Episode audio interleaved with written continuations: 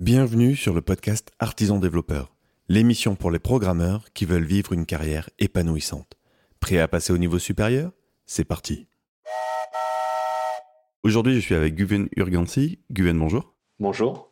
Est-ce que tu peux te présenter pour ceux qui ne te connaissent pas? Alors, euh, je suis euh, cofondateur et euh, directeur produit de NoCRM, donc un logiciel de prospection commerciale. donc, c'est un outil en SaaS qui existe depuis 5 ans euh, qui aujourd'hui euh, est disponible en sept langues euh, dans, à travers le monde. On a des clients à travers le monde. On a 11 000, plus de 11 000 entreprises clientes aujourd'hui et on fait un peu plus de 2 millions d'ARR, de revenus annuels. C'est des, des, beaux chiffres, ça. Dans combien de pays vous êtes? On a des clients partout dans le monde et on a des collaborateurs. Donc, on est une, entreprise de 17 personnes actuellement et on est présent. On a des personnes euh, partout dans le monde, aux États-Unis, au Mexique, euh, en Argentine, à Berlin, en Italie, euh, en France, en, Portugal. On est une ah, boîte internationale, full remote. Il faudra qu'on faudra qu'on reparle de ça. Alors, j'hésite même à, faire l'épisode sur ça parce que on, avait démarré, on se disait que hum, on avait trouvé une idée qui était de, tuer cette espèce de mythe du SaaS qui explose en, 24 mhm. heures, en quelques semaines. Et euh, tu me disais c'est trop rare pour compter sur ça. Est-ce que tu peux élaborer un petit peu sur cette idée? Oh, ben, On discutait un peu des différents podcasts qui, euh, qui font un peu la promotion des entreprises qui réussissent. c'est vrai que quand je me présente là, comme à l'instant où ça fait rêver, un SaaS qui fait 2 millions d'ARR, mais l'histoire est longue et avant d'arriver là, euh, il y a du travail et, euh, et je pense qu'il y a beaucoup de... On voit des entreprises exploser et, euh, qui représentent un peu un rêve inatteignable et des, des, exceptions, si on veut. Ce ne sont pas des règles de, progression d'entreprise, c'est la réalité de, de start-up et de SaaS qui évolue avec une croissance stable et assez saine et bien moins explosive c'est quelque chose qui représente vraiment la réalité des, des startups euh, du, du, SaaS, euh, à mon avis. Donc finalement, déjà, là, ce, qui me réconforte, c'est de me dire que si je galère à créer un truc qui, qui décolle, c'est juste normal. En fait, c'est plutôt la norme que l'exception. Oui, absolument. Et, euh, et justement, toi, dans ton histoire, ce que j'ai trouvé dingue, c'est que, c'est que nos CRM, c'était même pas l'idée de base, en fait. Est-ce que tu peux nous raconter les grandes... juste histoire de se redonner, tu vois, un peu de, de profondeur temporelle. C'est quoi mm. les, les les grands milestones de, de mm. l'aventure En 2008, avec Sony Paris, on crée euh, Ulink, qui est un réseau social euh, de partage de liens, et avec une déclinaison euh, en SaaS pour les entreprises, s'appelle Ulink Pro, qui est un réseau social pour entreprises. Un peu le Facebook interne qui permet de partager des liens, des documents, voilà, la communication interne. Et on a on a vendu cet outil pendant plusieurs années avec plus ou moins de succès. Euh, mais surtout, on, avait besoin euh, d'un outil en interne pour gérer notre vente, notre, prospection commerciale. Quoi. Et on a essayé les quelques CRM euh, du marché et on s'est rendu compte que nous, on n'était pas des commerciaux, on était, on était un, éditeur, un de logiciels et ce qui nous intéressait, c'était de signer des ventes, pas de remplir des formulaires et des formulaires dans un CRM. Donc on s'est dit qu'on allait développer, qu'on allait faire un outil très simple qui nous permettait de gérer notre nos prospects et de définir les échanges qu'on avait eus avec ces prospects et avoir un rappel sur la prochaine action, savoir ce que je dois faire, est-ce que je dois rappeler tel prospect, lui envoyer un devis, etc. Et euh, donc on a, fait un copier-coller de notre produit, notre appli Rails qu'on a vite fait bidouiller pour avoir euh, ces deux, trois fonctionnalités-là. Et on a vu que ça marchait pour nous et euh, Sony, mon associé, a, senti qu'il y avait euh, un avenir pour ce produit. Moi, j'avoue que j'étais pas nécessairement aussi, euh, aussi sûr que lui, euh, mais on a, on a fait une page, de landing page, un peu un teaser sur, une seule page avec une phrase qui disait si vous en avez marre de remplir des formulaires dans un CRM et que vous voulez transformer vos prospects en clients, laissez-nous votre email et on vous recontacte. Et après avoir fait acheter quelques AdWords et avoir fait venir du trafic sur cette page, on a, on a vu que les gens étaient intéressés. Et on a tout de suite sorti notre produit euh, en 2000, fin 2000, euh, non, début 2014, pardon.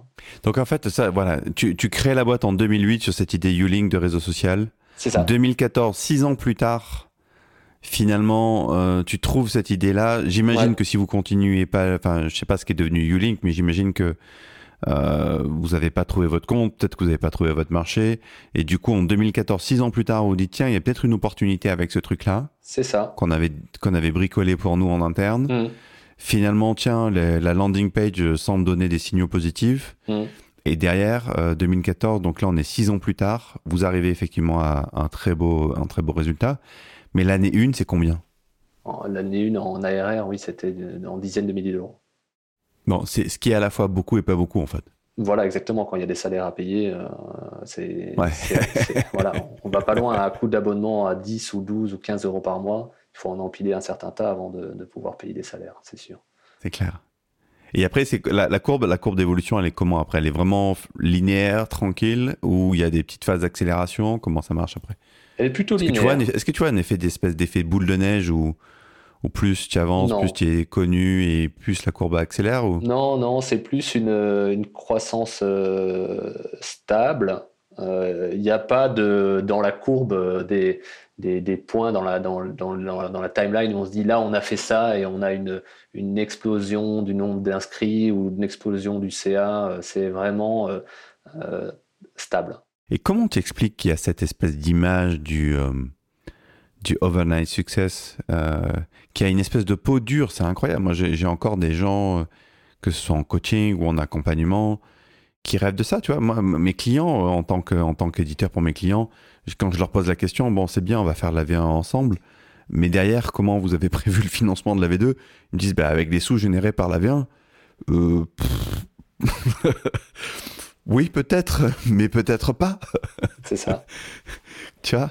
Non, mais le, bon, on, est tous, euh, on, regarde un peu les news, comme par exemple le site TechCrunch à l'époque, qui euh, mettait en avant les réussites des entreprises, toutes les levées de fonds euh, qu'il y a eu pendant les différentes bulles, et les reventes extraordinaires. on voit par exemple l'exemple d'Instagram, qui a eu une, qui est passé chez Facebook maintenant, qui a été vendu euh, chez Facebook. On a eu l'impression que ce truc était une appli qui avait été construite un an avant et qui avait été vendu un milliard à Facebook, alors que c'est pas du tout la vérité. Si on regarde l'histoire de l'entreprise, ils avaient euh, 4 ou 5 ou 6 ans et euh, l'espèce de d'explosion, même si elle existe, même s'il y a des boîtes qui vont faire euh, ce genre de, avoir ce genre de parcours, c'est pas la norme. C'est pas la norme. La norme, c'est toutes les autres entreprises qui qui se battent pour euh, acquérir des clients et qui ont une croissance euh, bien plus réaliste, si on veut, euh, qui grandissent avec leurs clients, etc. Donc c'est plutôt ça le, rêve, je pense. Hmm. Parce qu'il est justement, quand on travaille, c'est pas pour. On, essaye, on travaille pour payer son loyer, bien vivre, etc., partir en vacances.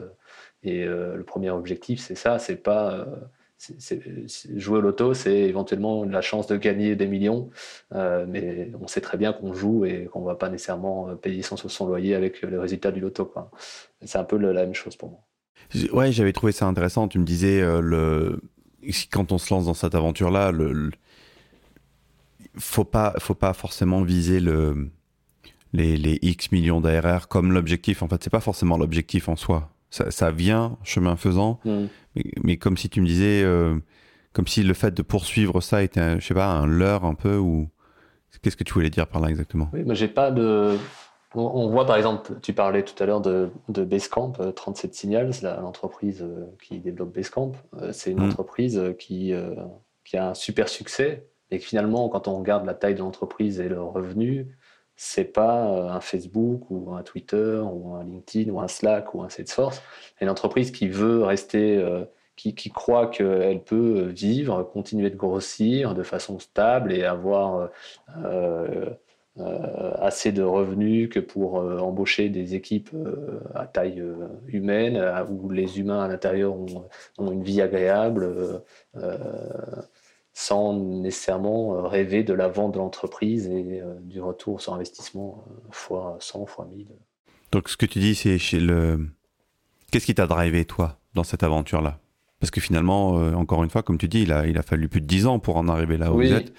Qu'est-ce qui t'a... J'imagine qu'il y a eu des hauts et puis des bas. Qu'est-ce qui t'a aidé à tenir dans les bas et comment tu as réfléchi la suite? Nous, notre, notre ADN, c'est d'être un éditeur de logiciels. On voulait développer un produit et euh, Ulink, euh, Ulink Pro, le réseau social d'entreprise, on faisait presque plus de la conduite du changement. On devait vraiment venir défendre l'intérêt d'un réseau social en entreprise, parce qu'en 2008, c'est pas, on n'était pas encore prêt en France à, permettre aux gens de communiquer en interne de façon transversale, etc.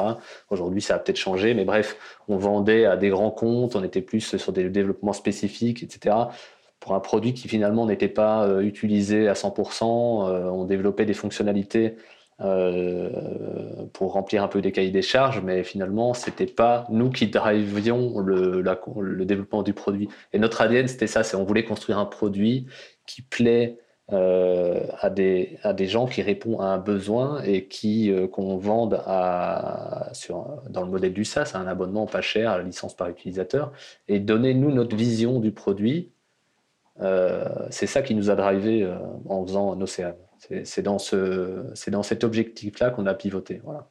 C'est de revenir à cette idée de nous, on a une idée sur un produit et on peut euh, euh, amener cette vision euh, pour aider à résoudre des problèmes de nos clients. Eh écoute, Guven, je te propose que ce soit le mot de la fin.